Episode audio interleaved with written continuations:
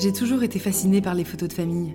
En l'espace de quelques instants, je me plonge dans leurs yeux et j'observe leurs regards, leurs sourires. J'imagine leurs relations, leurs fous rires, ce qu'ils aiment faire ensemble, les jeux qu'ils ont créés et les habitudes qu'ils ont instaurées. Je les imagine en train de rire, de jouer, de parler. J'imagine leurs échanges à table. Les portes qui claquent, les enfants qui appellent leurs parents, le bruit des assiettes juste avant de passer à table, les remarques des parents et les questions des enfants. Ce joyeux bazar amusant, mais parfois épuisant. Puis, sous ces sourires, je pense à chacun, à leur histoire, aux parents et leurs difficultés, leurs forces, leurs vulnérabilités. Et je vois leurs enfants, et je suis toujours émue de voir à quel point la vie gagne et à quel point les familles s'agrandissent toujours. Bon, à table Et toi, tes bouts de chou? C'est Baptiste qui les a? Les amis, elle est magnifique. On va fonder une famille. Je me sens carrément prête. C'est cette passion pour les familles qui m'a donné envie d'être psychologue pour enfants. Ce désir, ce besoin même de toujours mettre du sens sur ce qui se passe dans la vie des enfants et de mieux comprendre aussi celle des adultes. Parce que j'en suis sûre et je le perçois chaque jour.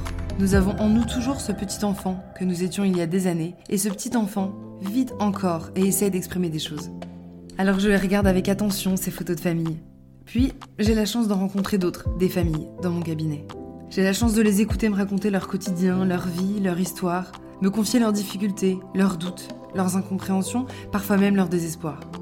Ils m'adressent leur confiance, leur agressivité parfois aussi, mais toujours leur désir d'aller de l'avant. Ces histoires m'inspirent, elles m'interpellent toujours. Certaines plus que d'autres, bien sûr. Mais ce qui me fascine, c'est à quel point certaines histoires se répètent et à quel point les familles se ressemblent. Même si chacun est unique et parfume sa vie et son histoire à sa façon, les relations familiales se tricotent souvent de la même manière. Pourquoi faut toujours faire des gosses euh, Ça va, il y, a déjà suffisamment de névrosés sur Terre, c'est pas peine d'en rajouter. Je ne dis pas qu'on est des parents parfaits. Passez mon mois, aller les chercher au club de voile, au club Mickey, alors, les tartiner de bien fines, leur faire des crêpes au Nutella. Vous vous prenez trop la tête. Sans diffuser de clichés ou de formules toutes faites, j'ai voulu vous transmettre certaines de ces histoires que m'ont inspiré mes patients. Faire des liens entre plusieurs histoires qui se ressemblent, qui sont parfois tristes, remuantes, mais toujours pleines d'amour.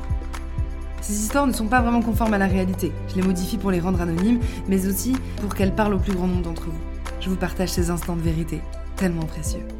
Peut-être que ces épisodes vont vous parler, vous remuer même.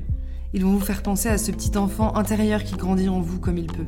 Ce podcast va peut-être vous faire penser à un ami, à un frère, un parent que vous aimez ou avec lequel vous êtes fâché. L'occasion de renouer un lien ou de briser un tabou, de mettre du sens sur une relation abîmée par les événements ou par le temps.